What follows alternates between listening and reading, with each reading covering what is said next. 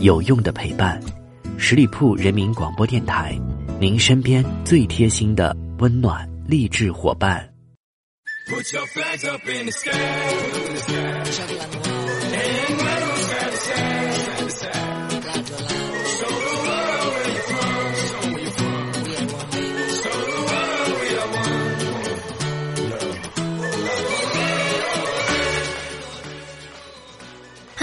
亲爱的耳朵们，欢迎你们继续停留到十里铺人民广播电台的精彩节目。现在是出发吧，好奇心，我是晶晶。在这样一个轰轰烈烈的夏天，我们又迎来了新一届的世界杯的开赛。可以说是一个全世界球迷朋友的又一次狂欢了。那在这样一个盛大的赛事季当中呢，相信会有很多的球迷朋友都会亲赴现场，为他们支持的球队呐喊加油。那我们今天的节目就跟大家一起来聊聊世界杯的几种特殊加油方式吧。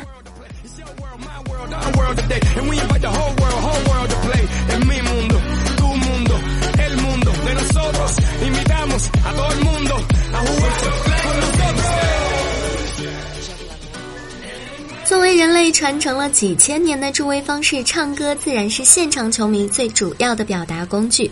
最早的唱歌类似于现在的号子，是先民们在集体体力劳动时的呼喊。在几千年之后的今天，唱歌依然焕发着它新的活力，也是现场看球时宣泄情绪的不二法宝。二零一二年仲夏的雨夜当中，爱尔兰零比四输给了西班牙，成为那届欧洲杯上第一支被淘汰的队伍。现场的数万爱尔兰球迷战胜了失落的情绪，在场边振臂高唱，唱起了著名的爱尔兰民谣《The Fields of Anasary》。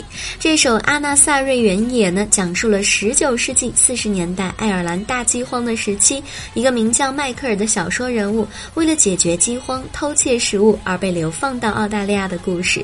这首歌的传唱度极高，在爱尔兰球迷之间广泛流传。一九九零年，爱尔兰国家队征战世界杯，球迷就用这首歌为爱尔兰加油助威。在遭遇了惨败的那个雨夜，球迷们没有指责、嘘声、谩骂，相反，用嘹亮的歌声表达了自己对足球的爱。在二零一六年法国欧洲杯上，威尔士球迷也向世界展示了他们嘹亮的歌喉。每一场威尔士的比赛当中，我们都能够听到红龙球迷高亢激昂的《Land of My Fathers》。这首《父亲的土地》是威尔士的邦歌，配上满场的红色 T 恤的威尔士球迷，极具有冲击力。加雷斯贝尔在听到歌声后也表示，没有任何一个国家的球迷会用这种方式鼓励场上的球员。当我们正处于被动时，是球迷振奋人心的歌声和我们一起赢得了比赛。听到歌声时，我们感动得几乎流泪。他甚至将威尔士球迷称为“红色围墙”，并且将威尔士取得的成绩归功于球迷们的大力支持。同样的经典曲目还有英格兰的“火力全开”、德国的“我们相信你们”、西班牙的“这”。追随他们，等等等等，相信在本届的世界杯上都能够大饱耳福。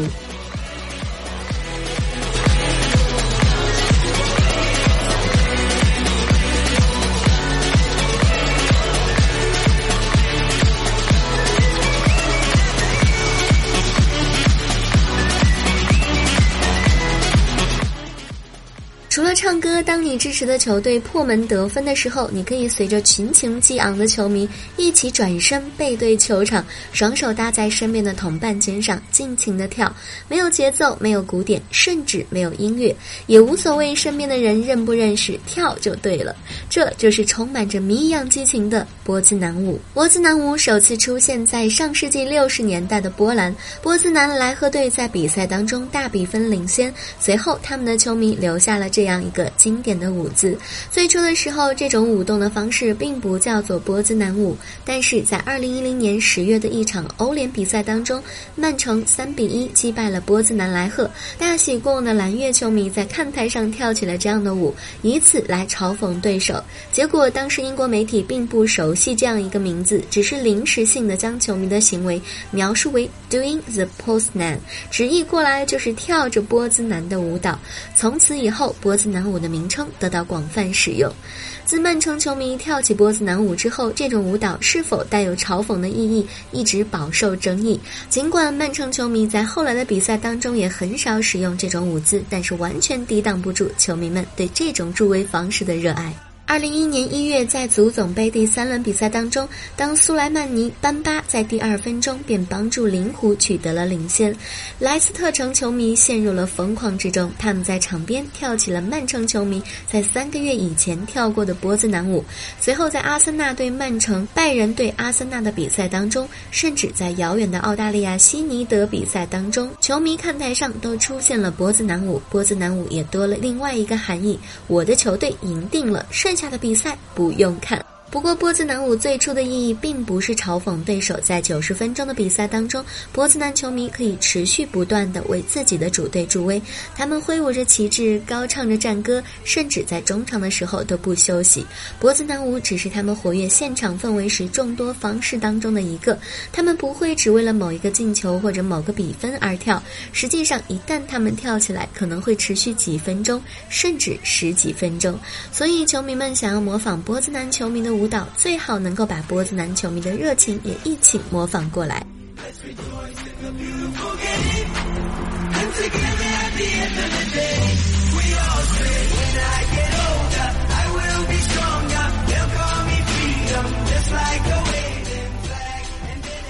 除了以上的两种，当你坐在拥挤的球迷看台上的时候，远处突然开始有人连续的起立，高举双手呐喊，然后又恢复坐姿。这个时候不要惊慌，这种行为如果是一个人做，那他有可能看起来有点奇怪；但是如果所有人都在做，而且做的此起彼伏，那就是人浪。顾名思义，这是一种将人群比喻成大海里的波浪。当球迷连续的出现起立坐下、举手放臂的动作，就会在。看台上形成一道浪花，浪花的顶峰正是球迷们高举的双手。而浪花的声响，则是球迷们的呐喊。如果全场球迷配合默契，一道浪花可以绕着球场连续转上好几圈。人浪的另一个名字是墨西哥人浪，但却不是由墨西哥人发明的。尽管人浪的起源至今仍然存在着争议，但是根据现有的视频记载，人浪的第一次出现是在1981年的10月15日，美国大联盟的一场棒球赛直播当中，记录到了现场球迷在比赛间隙玩起了人浪。那次人浪的领头人克拉奇·亨德森宣称自己是发明了人浪。考虑到的确没有更早的视频记录来松动克拉奇的鼻祖地位，因而说他是发明的人也并不为过。即便不是他发明的，他在人浪的推广当中也是功不可没的。到了1986年，墨西哥世界杯成为了人浪走向世界的完美舞台。人们在欣赏伟大球星风采的同时，也感受到了球迷的力量。热情的球迷在艳阳下不遗余力地制造着一波又一波的人浪，这些画面都通过了电视信号传遍了世界的各个角落。墨西哥人浪由此得名。不过，学者的研究表明，人浪其实更容易在现场观众并不十分兴奋时发生，例如比赛场面比较乏味的时候。毕竟，如果球赛好看的话，谁有功夫去看旁边看台上的球迷是站着？还是坐着的呢，因此人浪不仅有烘托气氛的作用，还可以使球迷们达到自我排解的目的。如今，人浪已经成为了世界杯球迷的宝贵财富。当世界杯的舞台上出现人浪，希望球迷们能够尽情的抓住这宝贵的几秒钟，展现自己的热情，说不定就能够被电视镜头捕捉到，而一炮走红呢。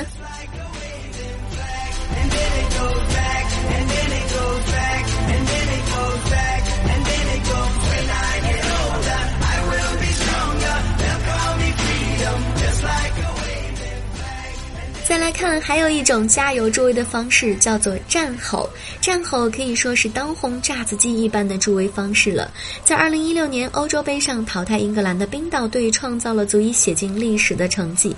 赛后，冰岛全队走向了场边，带领着全场8781名冰岛球迷高举双手，一边拍手一边呼喊，每拍一下手就高喊一声“呼”，节奏越来越快，掌声越来越密，最终汇成一片欢呼的海。洋维京战吼就以这样令人站立的方式传遍了全世界。维京战吼原本只是维京人古老战斗呼号当中的一部分，在冷兵器时代，战前鼓舞士气最简单的方式就是短促而有力的呼唤，而维京战吼最早时也是这样的目的。但是战吼进入了足球领域，还走了一些弯路。战吼最早的一次记录并不在北欧，而是在苏格兰。在二零一一三年的比赛当中，马萨维尔主场击败了凯尔特人，现场的球迷组织 Noisy t o f f e n 与场上的球员进行了战吼式的互动，从而拉开了战吼作为助威方式的序幕。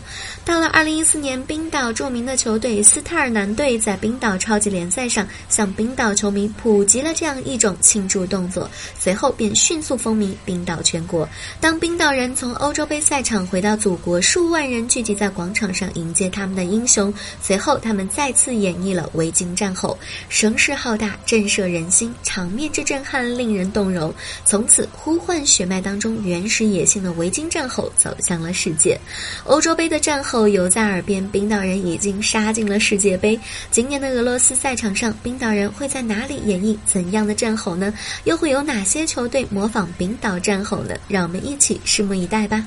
随着足球运动的发展和进步，助威方式也是层出不穷。说不定今年的世界杯赛场上还会出现什么新奇的画面，到时候现场和电视机前的球迷也不要惊慌，不要失措。一句话，这个夏天的世界杯，让我们一起去嗨吧！好了，以上就是今天节目的全部内容，感谢朋友们的认真聆听。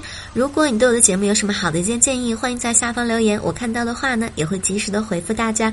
同时，还要继续提醒朋友们来关注我们十里铺人民广播电台的微信公众号，每一天都会有精彩的内容分享给大家哦。马上就要进入我们的端午小长假了，虽然这个世界杯的赛场上可能没有中国队的身影了，但是我们还是可以一样吃着粽子，看着世界杯，享受这样一场赛事盛会。周末愉快，我们下个周再会啦，拜拜。